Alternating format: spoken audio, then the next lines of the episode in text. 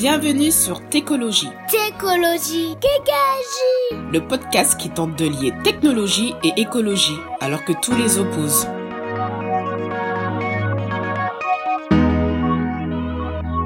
Salut, aujourd'hui on est avec euh, Marie-Cécile Paccard qui est designer. Salut Marie-Cécile.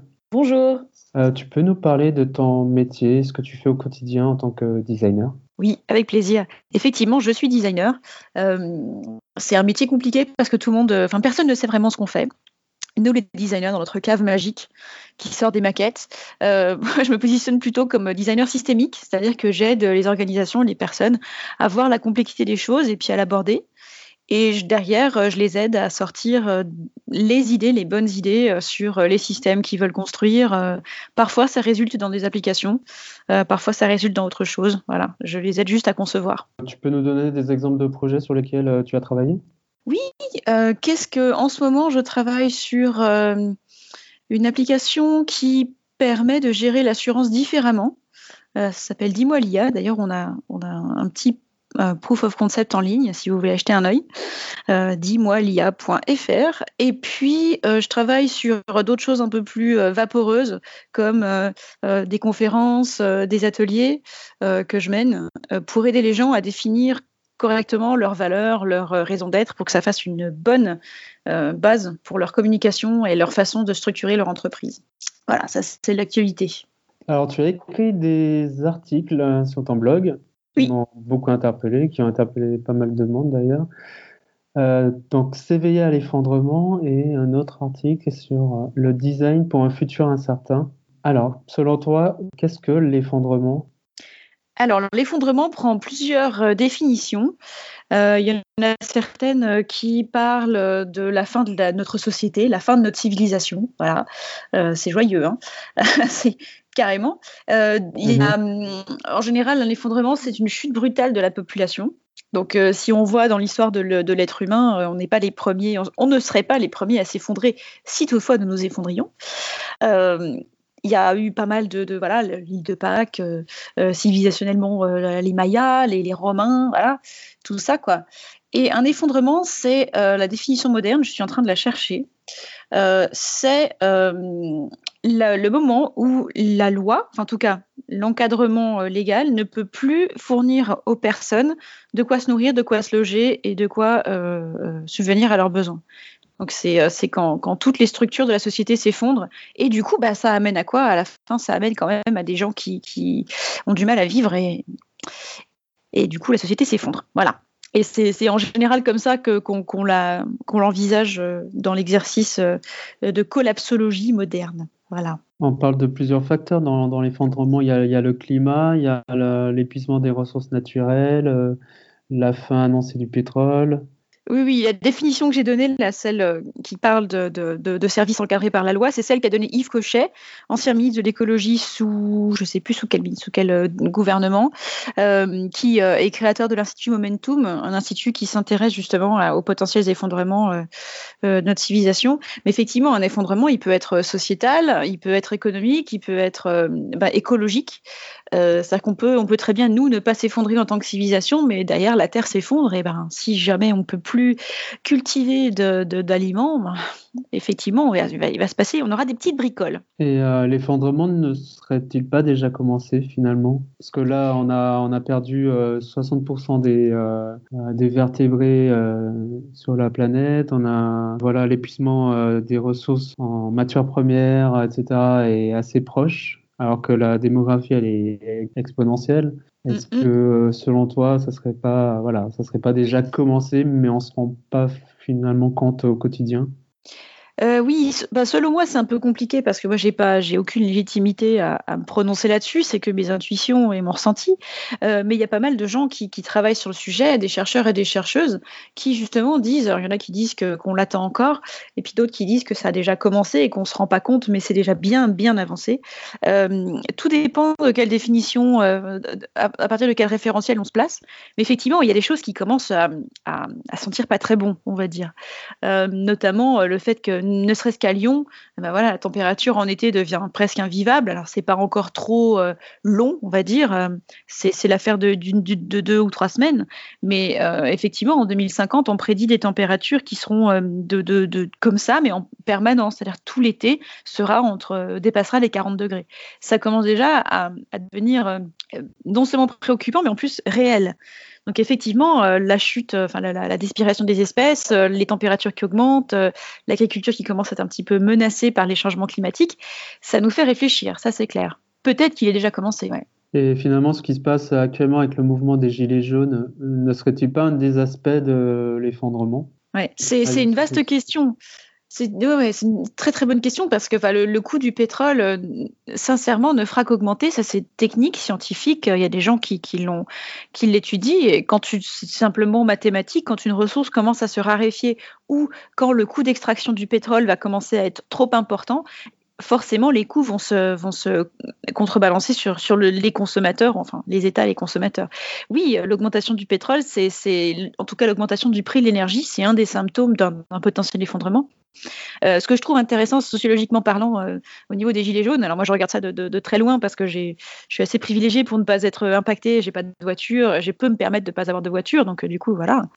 mais je, vois ça comme un phénomène assez intéressant où, pour l'instant, on observe, malgré ce qu'on pourrait croire, une, plutôt une, un rassemblement. C'est-à-dire qu'il y a beaucoup de gens qui, se revendiquent gilets jaunes sans vraiment euh, avoir euh, de, positionnement politique, simplement parce qu'ils ne s'y intéressaient pas avant, ils ne s'y intéressaient pas forcément. Et pour moi, euh, que plus de gens s'intéressent à la politique et à la façon dont on décide de vivre ensemble tous en France, je trouve ça très bénéfique. Donc on verra ce que ça donne.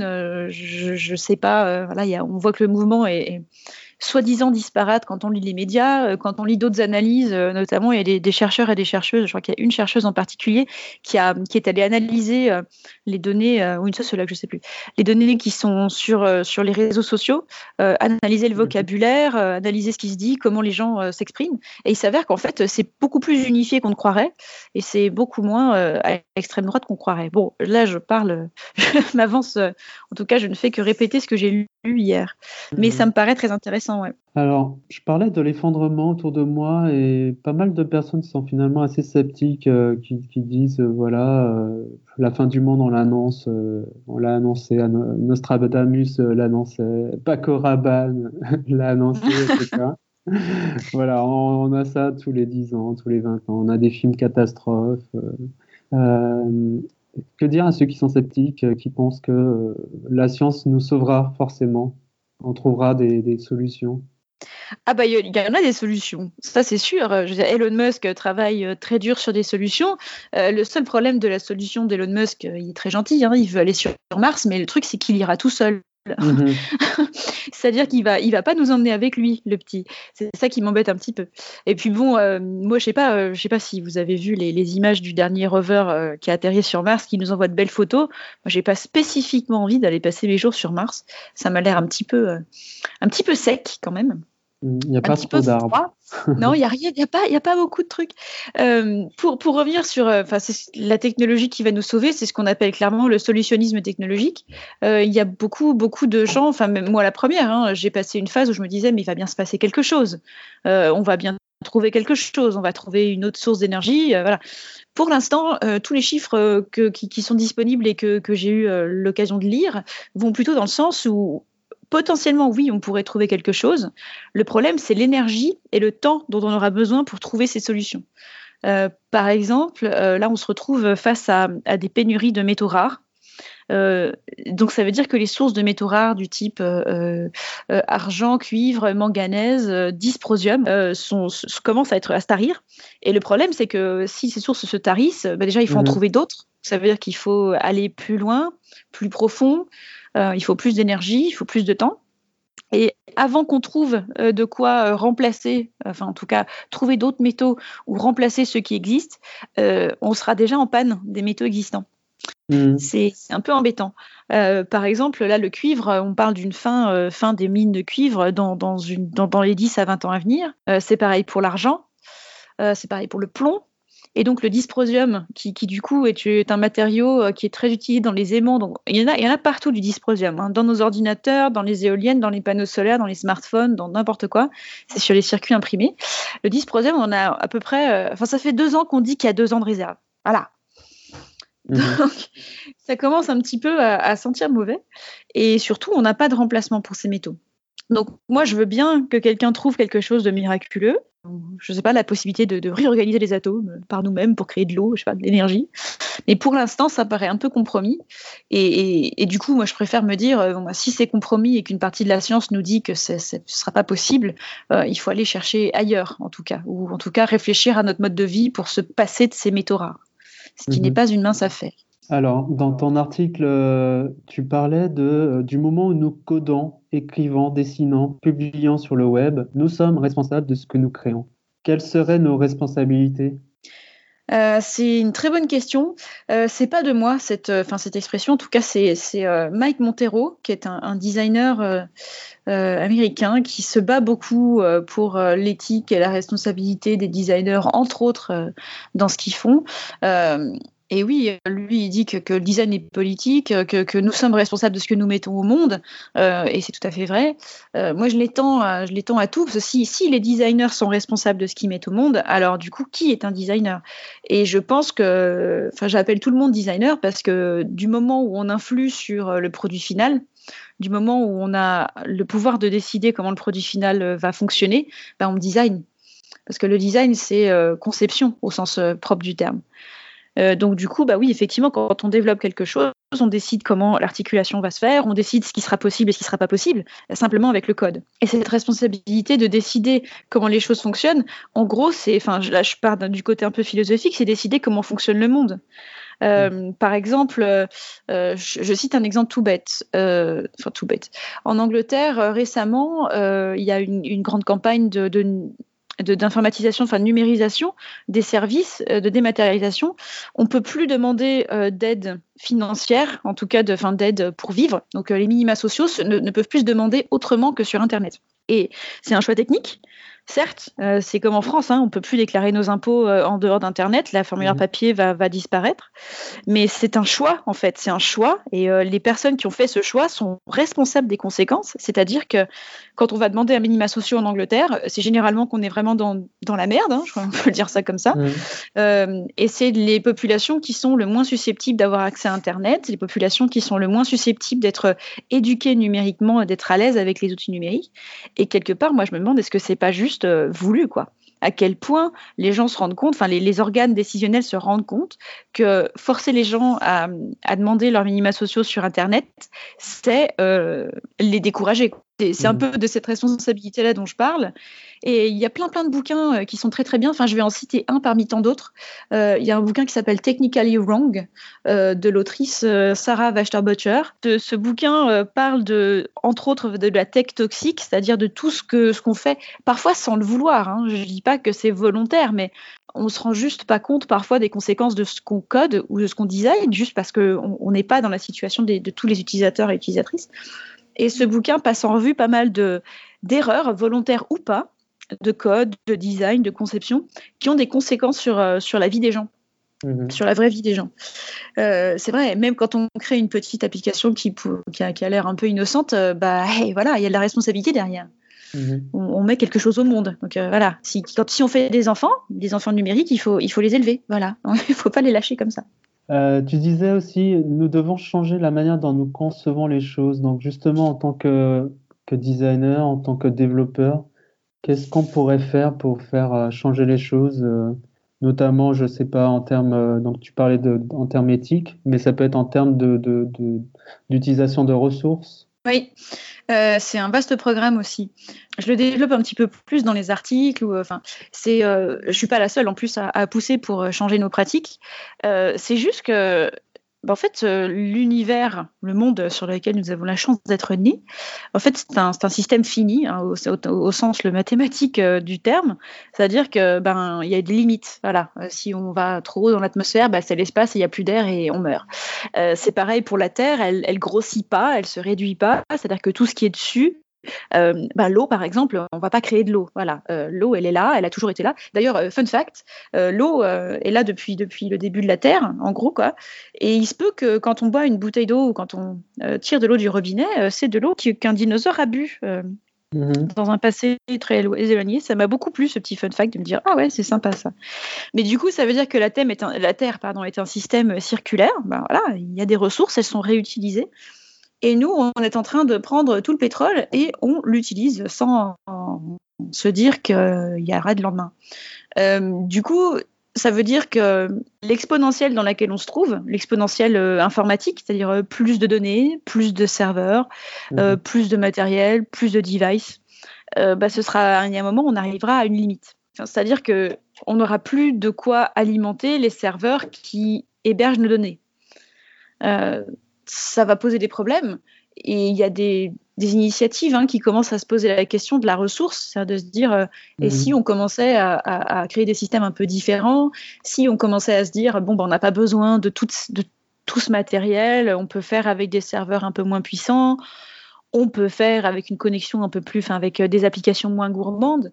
Peut-être que nous, designers et développeurs, on peut se poser des questions sur euh, comment on alimente, euh, enfin comment nos systèmes sont faits, sur quoi ils reposent, sur quel type d'énergie. Ben, il y a, un, projet vastement célèbre là dans, le monde du développement qui vient de sortir, c'est le, le Low Tech Magazine. je ne sais pas si, si toi et, les auditeurs et auditrices l'ont vu passer, mais en tout cas, Low Tech Magazine, qui est donc un magazine qui parle de low tech, bravo, a poussé le concept en se disant ok, on est un magazine de low tech, ben on va appliquer nos règles bien, savamment euh, distribuées. Euh, ils ont, enfin, leur site, une, occurrence de leur site qui est alimenté par un serveur qui est alimenté par de l'énergie solaire, qui est hébergé sur un serveur alimenté d'énergie solaire, euh, un serveur qui est à Barcelone, donc ça va, c'est relativement ensoleillé, ils ont bien choisi. Mais n'empêche que quand le serveur, bah, la nuit par exemple, il est sur batterie, et parfois, il n'y a pas eu assez de soleil dans la journée, donc bah, le serveur, il est, il est down, quoi. Voilà, il est offline. Mmh. Euh, et c'est pas grave. Voilà, c'est comme ça. Ils se sont dit, euh, c'est le jeu, quoi. Effectivement, j'ai été voir le site euh, Low Tech, euh, Low Technology.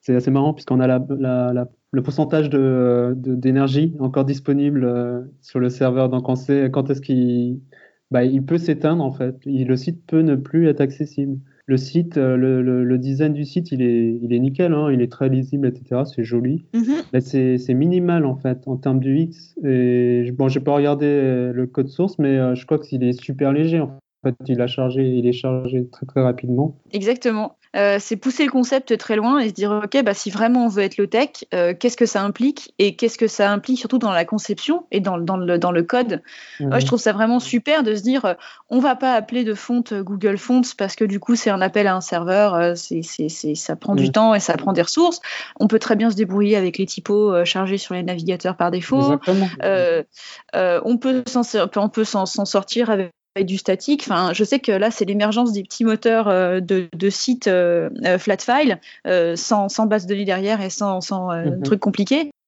moi, mon, site tourne sous, Kirby. je trouve ça génial. Je, vais essayer de voir un peu ce que Jekyll donne aussi. rien que ça, je n'ai pas besoin. Enfin, l'abondance d'énergie qu'on a eue jusqu'à présent euh, nous a permis de faire des choses sans vraiment regarder euh, l'impact de, ce qu'on faisait, parce que de toute façon, l'impact, il ne se voyait pas. Euh, on branche, on branche un serveur sur, le courant, et puis tout va bien, et il n'y a pas de problème d'énergie. il est possible, moi je ne je suis pas Paco Rabanne, justement, mais prédiction, il est possible que dans les 15-20 ans à venir, on ait des problèmes d'infrastructure qui impliquent des coupures d'électricité. Mhm. plus ou moins sauvages, surtout en ville. Euh, parce que bah, si le pétrole est plus cher, euh, le gazole est plus cher, euh, enfin, se déplacer en voiture c'est plus cher, et comme on n'aura pas le temps de remplacer tous les véhicules par des véhicules électriques, entre autres, il y aura des gens, notamment les gens qui font la maintenance de, l'infrastructure, l'eau, l'électricité, le gaz, ces réseaux vont avoir besoin de maintenance et parfois vont juste être off eux aussi. Euh, du coup, euh, il est possible qu'on ait des coupures d'électricité. Et comment nous, on va réagir, euh, nous, développeurs, développeuses, comment est-ce qu'on va réagir quand il y aura de plus en plus de problèmes d'énergie qui vont alimenter nos sites Et puis, je sais pas, je trouve ça intéressant de, se dire on n'a pas forcément besoin J'ai un confrère designer qui s'appelle Gauthier Roussy, qui me disait la semaine dernière qu'il a fait une expérimentation dans une classe d'élèves, au lieu de leur mmh. dire, bah voilà, vous avez un site web à créer et vous avez un budget de, je sais pas, 30 000 euros, euh, il leur a dit, vous avez 30 euh, kWh. Tout le monde mmh. était là, ok.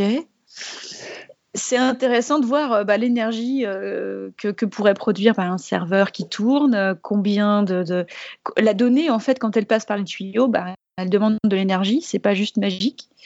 donc voilà, qu'est-ce qu'on en fait, quoi? Donc oui, mhm. l'éco-conception, ça va, ça va plus loin et c'est, moi je trouve ça cool que ça influe euh, et sur l'architecture serveur physique et sur le développement et aussi sur le design. Il faut aussi que nous, designers, on sorte de nos délires euh, euh, de beauté universelle pour se dire, les gars, c'est bon, on, peut faire avec les typos de base. Elles sont d'ailleurs très bien dessinées et elles sont très jolies. Voilà. On peut prendre pour exemple le mythique site américain aussi, Craigslist, qui est resté très très simple depuis le début. Finalement, qui fonctionne, qui est très moche, mais qui fonctionne. Mais finalement, oui, oui moche, moche ou pas. Euh, oui, tout à fait. Mais voilà, puis le Bon Coin aussi, euh, c'est marrant de discuter avec les designers du Bon Coin parce que euh, bah, la notion de moche, bah, déjà c'est subjectif mhm. parce que c'est pas moche pour tout le monde. Et puis aussi, tant que c'est simple et que c'est utilisable, bah, tant mieux. Hein. Mhm. Tout à fait. Après, il faut pas confondre minimalisme et, et, sobriété technologique. Mhm. Euh, il y a des sites minimalistes. moi, je suis pas une méga fan de material design euh, et le flat design qui sont souvent, enfin, c'est pas tellement la, manière dont ils sont conçus, c'est plus comment les gens l'utilisent et l'implémentent. Les gens, les gens, ces personnes, enfin, certaines personnes l'implémentent. Mhm. Et je trouve que parfois, le minimalisme, bah, c'est pas un minimalisme technique parce que derrière, il y a un gros framework qui tourne, il y a un, un, bootstrap gigantesque avec des lignes de code qui sont pas du tout nécessaires.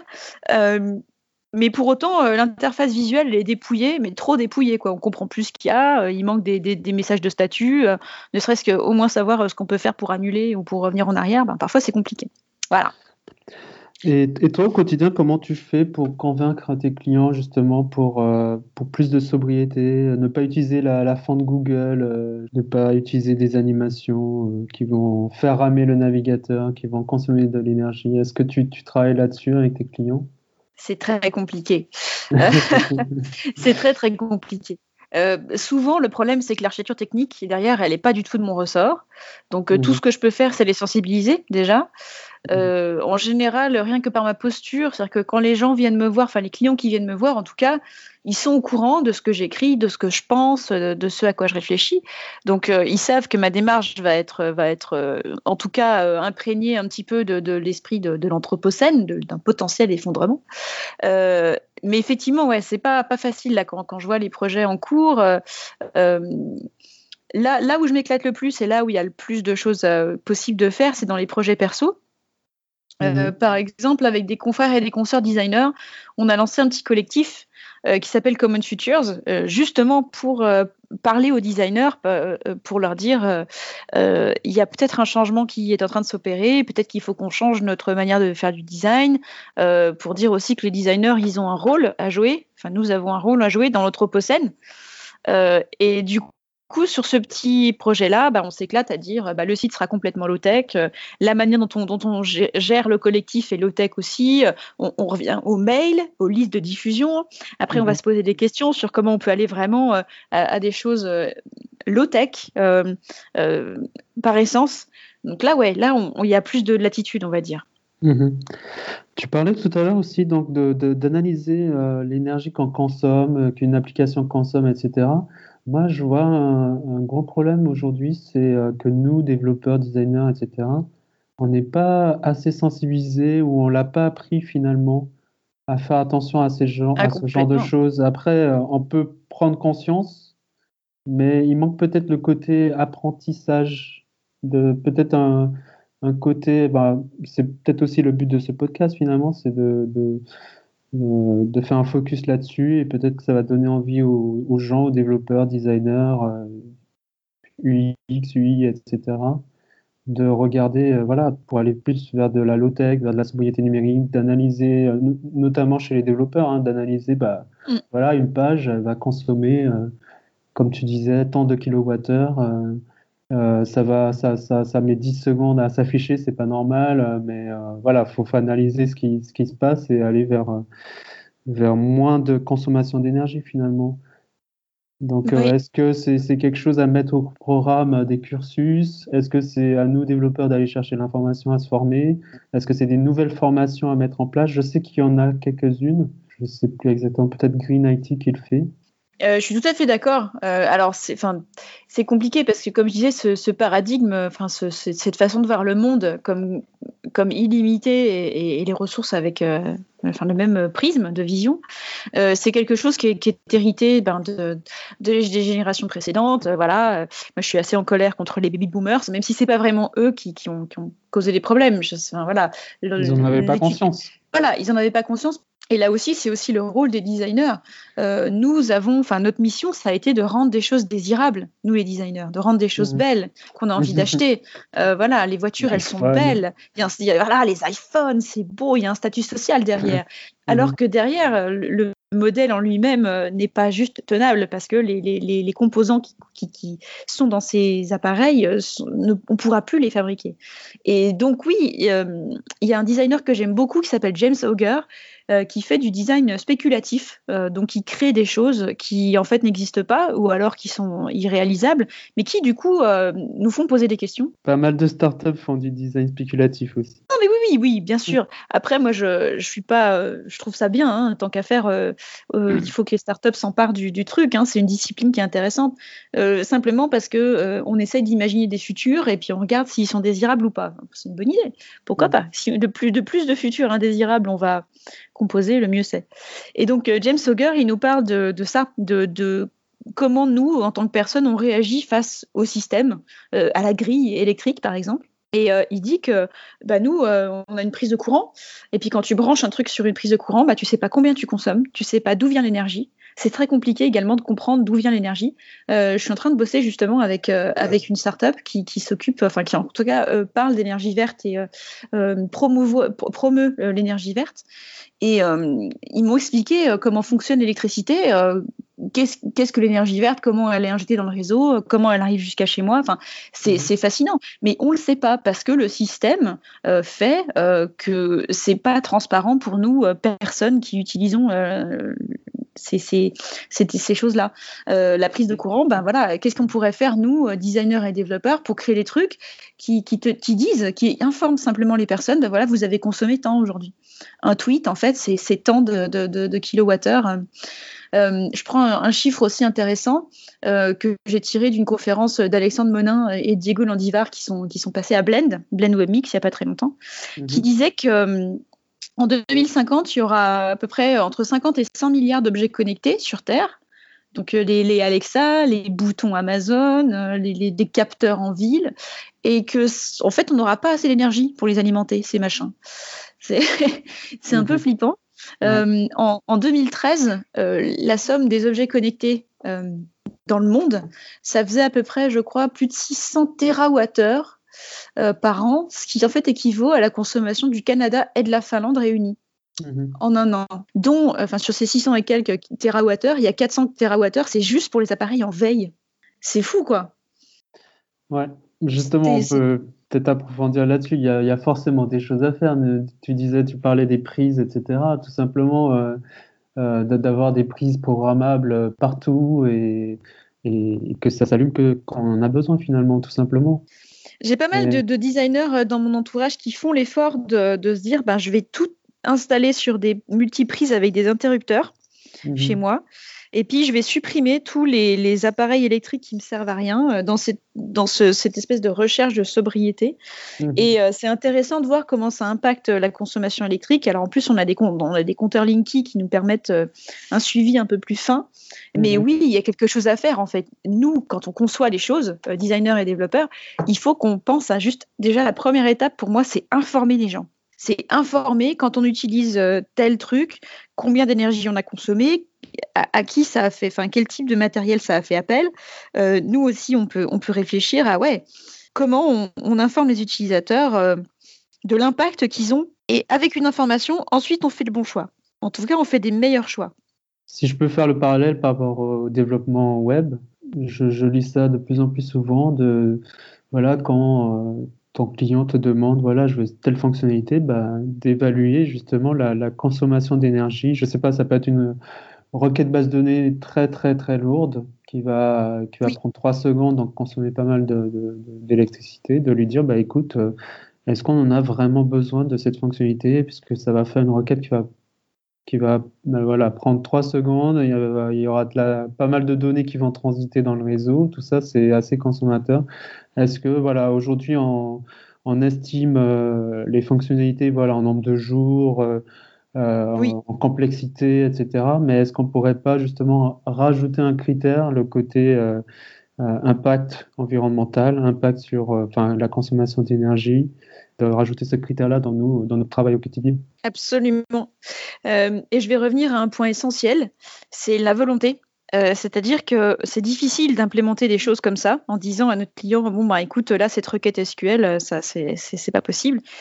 Euh, c'est difficile si à la base il n'y a pas eu une entente et un accord. Mhm. et c'est toute la question de la posture aussi. C'est pour ça que quand tu me parlais tout à l'heure de ma, de ma posture envers les clients, les, les, gens savent que s'ils viennent vers moi, je vais essayer de pratiquer un design différent. Et c'est important de dire dès le début du projet, OK, si on va vers un projet sobre en énergie, qu'est-ce que ça veut dire? Ça veut dire que la conception euh, elle-même sera impactée, ça veut dire que euh, on, ne fera pas de requête SQL, enfin, ça va être une grille de prise de décision mhm. euh, si on décide d'avoir un impact moindre qui va impacter, qui va influencer toute, toute la conception de A à Z, toutes les décisions de A à Z. Mhm. Et je trouve ça super intéressant de se dire, l'énergie, c'est pas que euh, la consommation du serveur, euh, c'est aussi le nombre de personnes qui bossent dessus, le nombre de personnes qui se déplacent dans la journée pour pouvoir le faire, le nombre de réunions qu'on va faire et on va se déplacer, on va prendre le train. Euh, le train, ça va encore, mais prendre la voiture, être coincé dans les bouchons, enfin, c'est tout quoi. Si on veut vraiment aller au mhm. bout du truc et pousser le vice jusqu'à calculer le temps que, enfin, l'énergie que dépensent les personnes qui travaillent sur le projet, c'est super intéressant. Enfin, ça devient prise de tête, mais super intéressant. Mhm. Alors justement, on va faire une bonne transition. Tu parles de, dans ton article toujours, euh, refuser le dogme de la croissance exponentielle. Mais que faire lorsqu'on travaille, nous, en start-up ou chez des prestataires pour des clients et des clients qui, ou des start-up qui veulent toujours grossir? C'est un, gros dilemme pour nous, euh, travailleurs du web.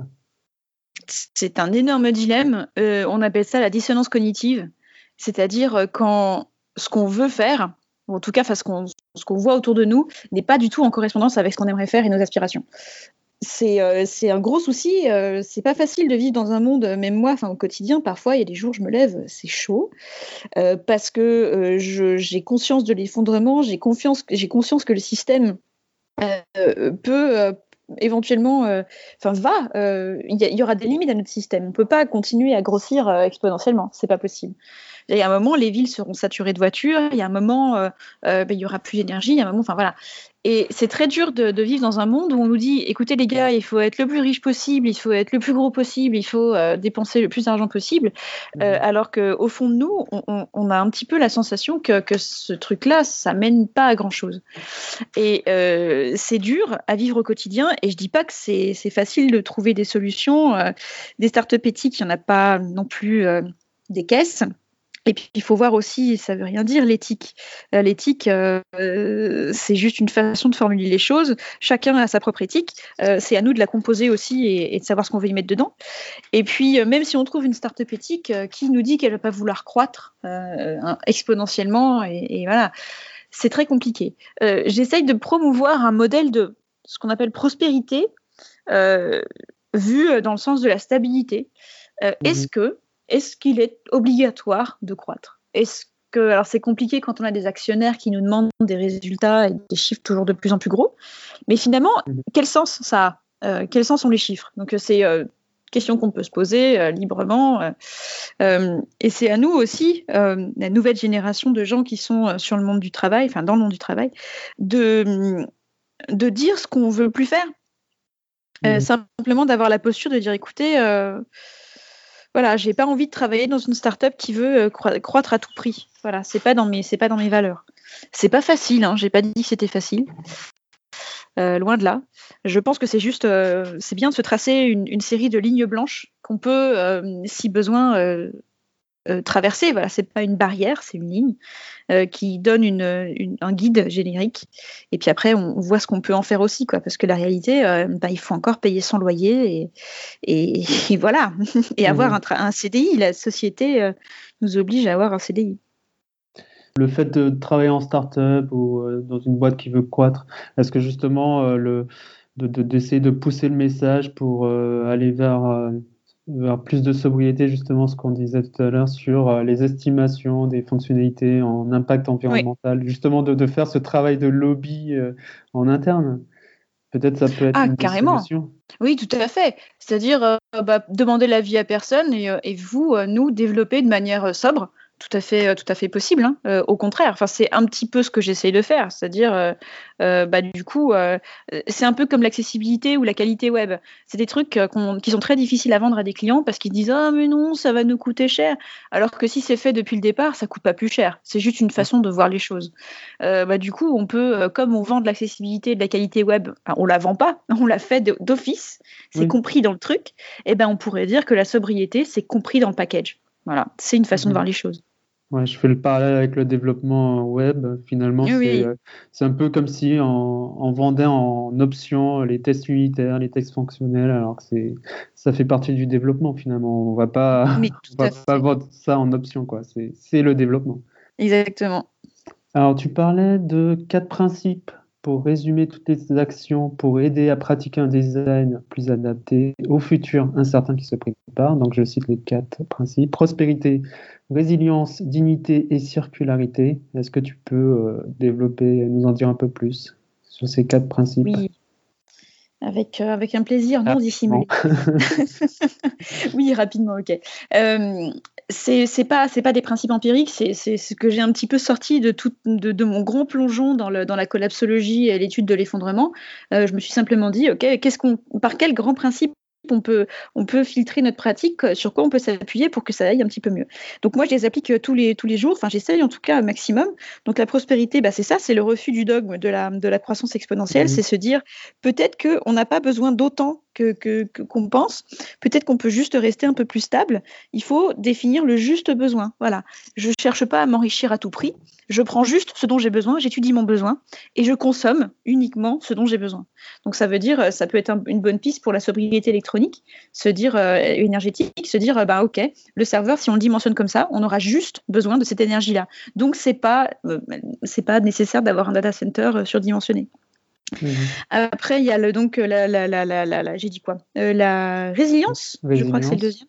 Résilience. La résilience, c'est la capacité d'un système à se remettre des chocs.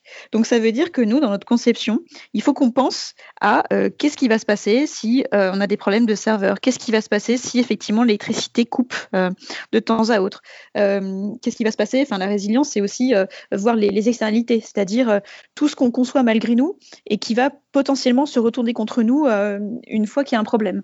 c'est les conséquences. Enfin, j'ai pas forcément en tête et pas forcément le temps de développer. Mais la résilience, c'est concevoir un système pour qu'il se remette mieux des chocs. Voilà. Donc ça veut dire pareil en conception et en, développement, euh, ça, ça, s'applique de, milliards de manières différentes. Après, il y a la dignité. La dignité, c'est euh, la dignité des choses et des, êtres humains. C'est-à-dire que peut-être que dans ce qu'on fait, comment on développe et comment on envisage nos systèmes, il faut euh, s'efforcer de, de, conserver la dignité de chacun et chacune. Ça veut dire euh, ne pas faire travailler des gens euh, qui sont très mal payés, voire euh, esclavagisés modernement. Je sais pas ça se dit.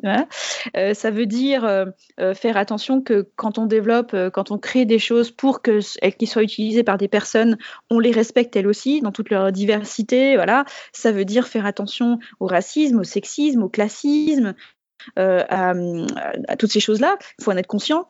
Euh, nous, on conçoit des choses parce qu'on est vraiment privilégié de pouvoir euh, accéder à des postes de développement, mais il y a beaucoup beaucoup de gens qui ne sont pas comme nous, qui ont une expérience différente de la vie et qui vont qui vont devoir quand même faire avec nos systèmes. Et puis enfin, la circularité, bah, c'est le principe de se dire la Terre, elle est limitée. Il y a une partie des ressources qui n'est pas renouvelable. Eh ben, on recycle, on pense, on réfléchit à le matériel électronique qu'on va utiliser, comment on va le réutiliser derrière, comment on peut le recycler, comment est-ce qu'on peut intégrer une partie euh, de ce qu'on a fait dans euh, un système circulaire qui va revenir à zéro, c'est-à-dire qu'on réutilise euh, à l'infini. Mhm. Voilà, c'est les quatre principes. Là, je les ai un peu développés pour, euh, pour le développement euh, euh, et le, code de manière très maladroite. Mais si vous voulez en parler, si les auditeurs et auditrices veulent en parler un peu plus, au contraire, moi, je les ai vachement appliqués dans le design. Mais si vous voulez vous emparer du sujet pour, pour en discuter, on peut le faire ensemble. Ça me, ça me plairait beaucoup. Bah écoute, rendez-vous est pris. voilà. Alors, on va finir sur, euh, tu disais, le changement est une opportunité pour faire différemment. Comment on pourrait faire différemment? Oula, euh, bah déjà avec de la volonté. ouais, tout à fait. Euh, je pense que la première chose à, faire, c'est de, de, de, clarifier, d'être au clair avec nos intentions. C'est-à-dire, quelle, est, quelle est votre intention individuelle? Quelle est ton intention, toi, Richard? Quelle est la mienne, Marie-Cécile? Euh, Qu'est-ce que j'ai envie d'apporter? Comment j'ai envie de, de, Oula, je, me, je bégaye. Comment j'ai envie d'être au monde euh, Si j'ai vraiment envie d'implémenter euh, la sobriété numérique et, de design dans ma pratique, ben, du coup, ça veut dire qu'il faut que je change ma manière de faire. Euh, je pense que comme l'opportunité du changement, euh, le changement c'est ni bon ni mauvais, c'est juste le changement, voilà, c'est comme ça. Bon, bah il fera plus chaud l'été, ok. Bon, il y aura plus de, perturbations euh, météorologiques, ok. Bon, il y aura moins d'animaux, ok. Et ben comment on fait à partir de là? C'est l'opportunité de se dire peut-être qu'on est allé un petit peu loin dans la consommation de ressources, dans notre monde capitaliste euh, forcené. Peut-être que nous, on est les agents du changement et qu'on peut se dire, euh, si au quotidien on commence à changer des choses, euh, bah, pourquoi pas. Là, par exemple, j'essaye, c'est très dur, d'abandonner mon smartphone parce que je me rends compte qu'il me, il me pourrit la vie, mais littéralement. C'est-à-dire qu'il y a trop de notifications, trop de contenu. J'ai une espèce de peur de manquer quelque chose, le FOMO. Euh, ça, ça, a vraiment affecté ma, capacité à me concentrer. Du coup, je suis allée euh, dans ma chambre de gamine et j'ai ressorti un Nokia, un vieux Nokia euh, que j'avais. Savez, une Nokia avec un tout petit écran et un tout petit clavier et je vais essayer de faire ça. Voilà. Et puis on va essayer de, voilà, j'ai un MacBook que j'ai acheté il y, a, trois ans maintenant. Et bien je vais essayer de le faire tenir pendant pendant 10 ou 15 ans.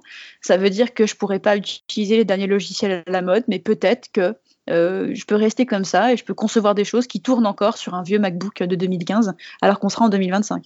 Je sais pas. C'est euh, l'intention encore une fois. Vers quel monde vous avez envie d'aller? Vers quel monde on a envie d'habiter? Et comment on peut faire pour, euh, pour habiter ce monde-là et pas un monde plus à la Paco Rabanne? Voilà. Eh bien, je pensais pas finir sur Paco Rabanne. Ben, merci en tout cas, Marie-Cécile.